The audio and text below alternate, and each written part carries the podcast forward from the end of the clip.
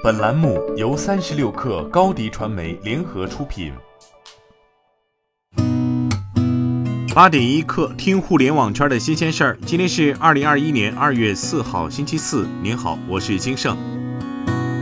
素有“时尚女魔头”之称的前 Vogue 中国版主编张宇在微博上宣布，他已于近日加入红杉资本中国基金，担任投资合伙人一职。此前，张宇曾连续十六年任职于 Vogue，期间曾经帮助杂志打造多本全新刊物。张宇之所以转战投资，根据他本人的解释，是在专长领域更加纵深的新尝试。对于很多深耕于产业并具备了丰富的阅历和行业敏感度的老炮儿来说，人生半路转做投资，可能是职业转型中的一个不错选择。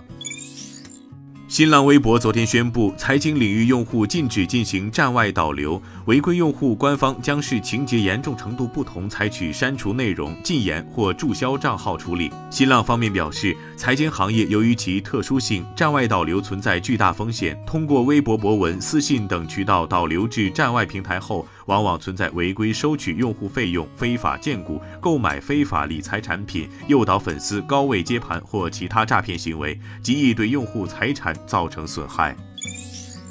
腾讯微视昨天正式公布二零二一年春节红包活动方案。从昨晚开始，腾讯会逐步灰度上线视频红包功能，用户可以通过微视发视频红包到社交平台。同时，微视在春节期间还推出了现金红包等多个玩法，用户可以参与瓜分五亿奖金。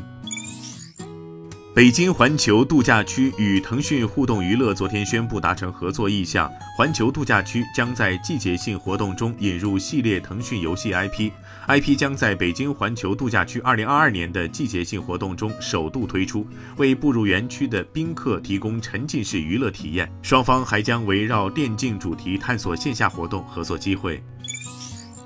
近日，上海警方侦破酒吧特大跨省侵犯影视作品著作权案，涉案金额一千六百余万元。去年九月，上海警方发现有人通过人人影视字幕组网站和客户端提供疑似侵权影视作品的在线观看和离线下载。经与著作权权利人联系，上述影视作品未取得著作权权利人的授权。对此，上海市公安局经侦总队会同虹口公安分局开展侦查，目前案件正在进一步侦办中。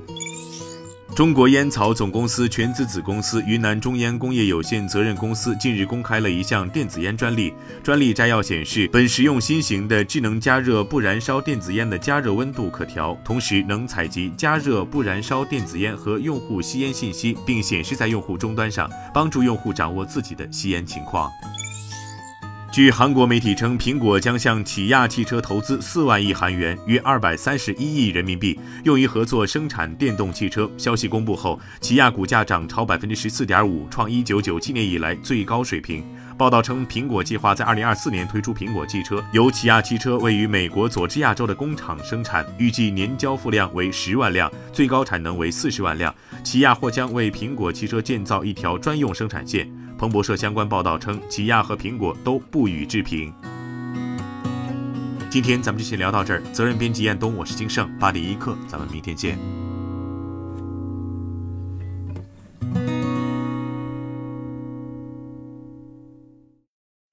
欢迎加入三十六氪官方社群，添加微信 baby 三十六氪 b a b y 三六 k r，获取独家商业资讯，听大咖讲风口，聊创业。和上万客友一起交流学习。